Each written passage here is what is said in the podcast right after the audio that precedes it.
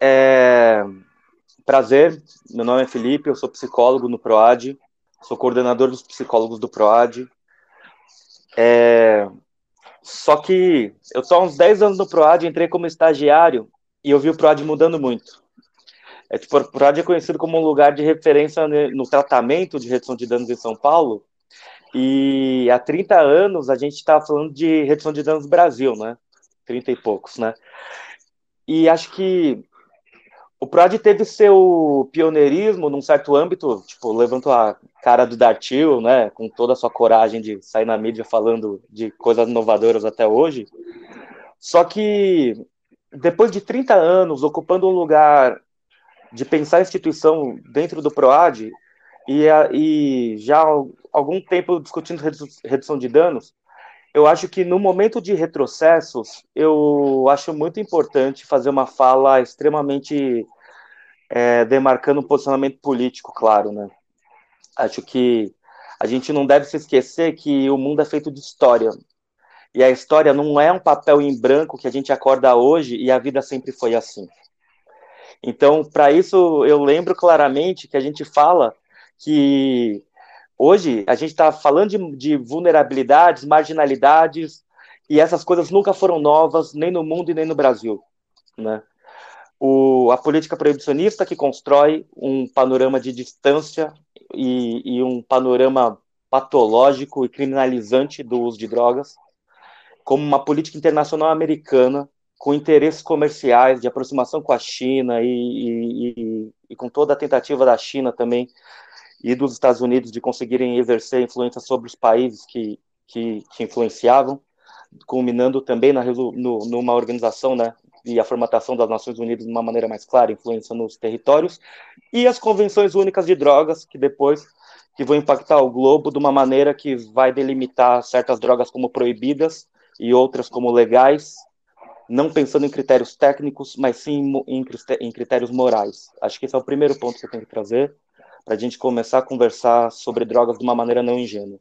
Segundo ponto, a gente está no momento onde, não do nada, o SUS vai sendo desmantelado numa tentativa de desestruturação da institucionalidade histórica conquistada por tantos trabalhadores como nós, né, que construíram e formataram a institucionalidade e, e, e, o, e a oferta né, mais acessível dos direitos aos cidadãos. E a gente vive hoje um momento onde tudo isso tenta ser destruído a partir de, um, de uma farsa de que comunidades terapêuticas necessariamente são realmente comunidades terapêuticas como previstas nas, nas, na, nas comunidades da reforma psiquiátrica. A gente está falando muito mais de uma alternativa privada ou pública de investimento que não beneficia o investimento na rede formal de saúde. Então, acho que com isso, eu acho que a gente tem algum panorama menos ingênuo para discutir depois de 30 anos o que é redução de danos no Brasil. A gente começa né, com essa noção que agradeço ao privilégio de poder falar aqui no, no, no CRT, né, pelo espaço que significa e pela importância que tem na redução de danos o, o tema dos profissionais que trabalharam no, na temática de, de proporcionar saúde para além de uma maneira moralista que não acessava certas populações. E aí daí que a gente fala das distribuições de seringas e da prisão de quem tentou há 30 anos atrás. E por isso que acho que a gente tem que fazer um avanço urgente na crítica de hoje, porque eu não quero mais camelar 30 anos para viver mais 30 anos iguais. Eu quero viver os próximos 30 anos, tá ligado? E aí, é isso que a gente tem que começar a conversar. Então, meu ponto de partida para a gente bater um papo aqui é que não existe prática digna em saúde que só fale de saúde. Não. Porque, com certeza, toda a prática de saúde está imersa na, numa lógica histórica que provavelmente tem a ver com uma lógica de um biologicismo, onde privilegia um aspecto técnico da saúde e esquece o quê? A experiência do vivido, que é o que a gente está tentando reaver incessantemente hoje todas as práticas dizem do vivido.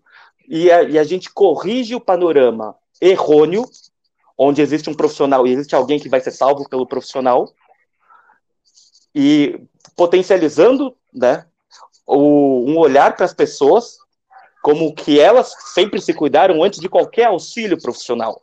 Ninguém chega e precisa de um médico para viver. As pessoas já vivem, bem ou mal, sem assistência nenhuma. Muito mais falando de, de vulnerabilidade. O profissional, ele só faz uma assistência no âmbito que cabe. Só que se a gente só trabalha na saúde, só tiver um olhar de saúde, por exemplo, o que, que a gente vai fazer? Vai ter um olhar de saúde para algo social. Ó, oh, sinto muito, gente, mas o nome disso é alienação.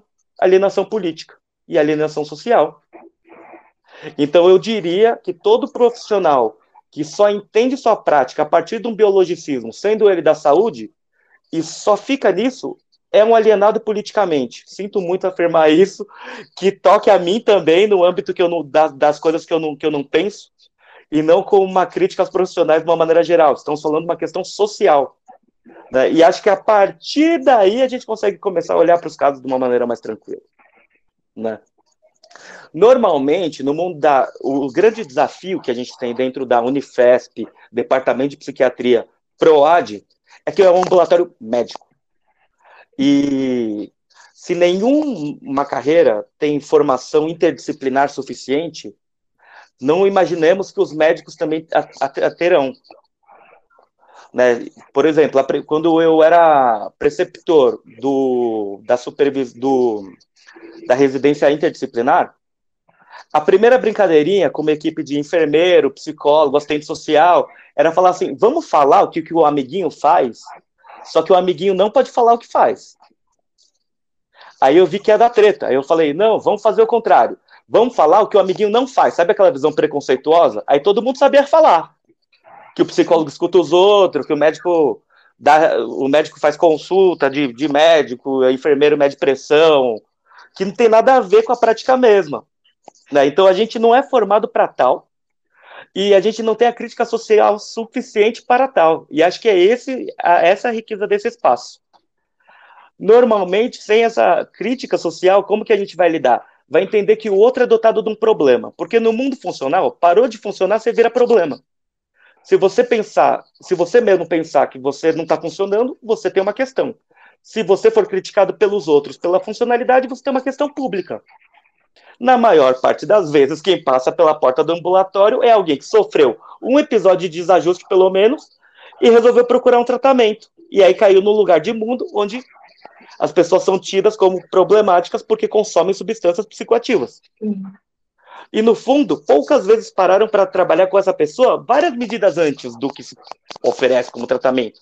Às vezes é só ajudar uma pessoa a pensar como vai e volta do rolê, como não é envenenado por ninguém, que a pessoa já fica bem no rolê. Só que sem trabalhar isso, é, é tipo assim, né? Cozinhando arroz numa panela, abrindo a tampa querendo ver feijão.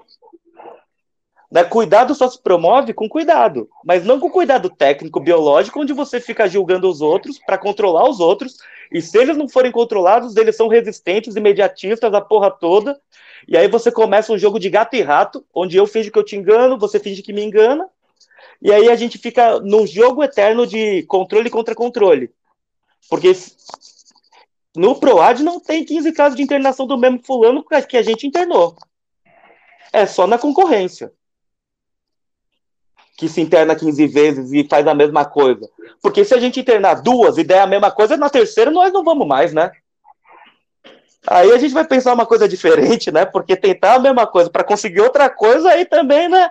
O problema é o paciente, é, o, é a pessoa que usa droga, ou o problema é uma alienação muito louca de um profissional que se defende numa prerrogativa de saúde. Tá ligado? E acho que a resposta para tudo isso é enxergar a verdade dos outros no âmbito social e no âmbito pessoal, sem julgar as pessoas de início. Então, o primeiro papel é o seguinte: se você não sabe para que, que seu, o, a pessoa que você está acompanhando faz o que faz, mesmo que seja disfuncional, você só está julgando ela sem entender o que ela faz. O que, que você precisa fazer? Você precisa mergulhar com os olhos dela e não com os seus olhos no que ela mesma vive. Por exemplo, olha o rolê. Eu não quero me meter no caso dos outros e nem quero falar com essa prerrogativa, mas só queria esclarecer. O cara vai lá, fica lá, trampando lá perto da Paulista, sai do território dele, vai lá para perto da Paulista, fica lá tentando ganhar um dinheiro Na hora que ele consegue um dinheiro, para que, que ele fuma o beck? Pergunta para o diretor da multinacional por que ele bebe um uísque. Porque a lógica é quase a mesma.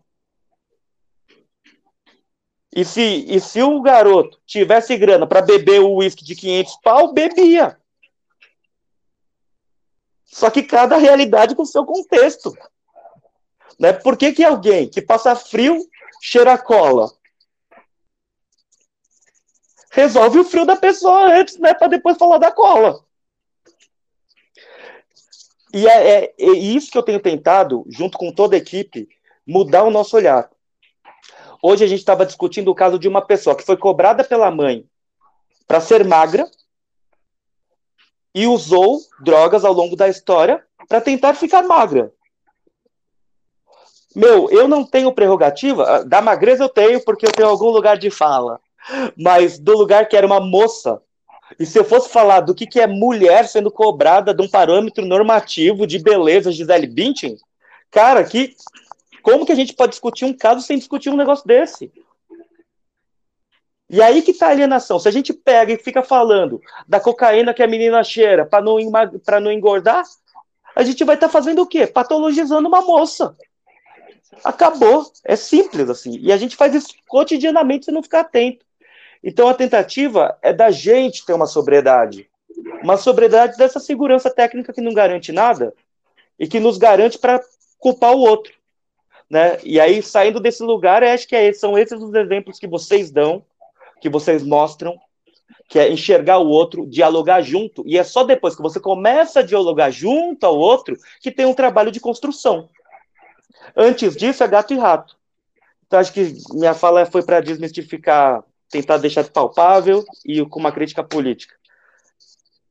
Acho que é isso. Não aceitar. Oi?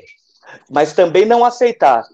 Porque não é porque eu não tenho uma, uma formação biológica de medicação que eu vou fazer alguma coisa que transgrida a ciência da medicação, tá ligado? Então, e, as ciências, e as ciências humanas têm esse valor enquanto tal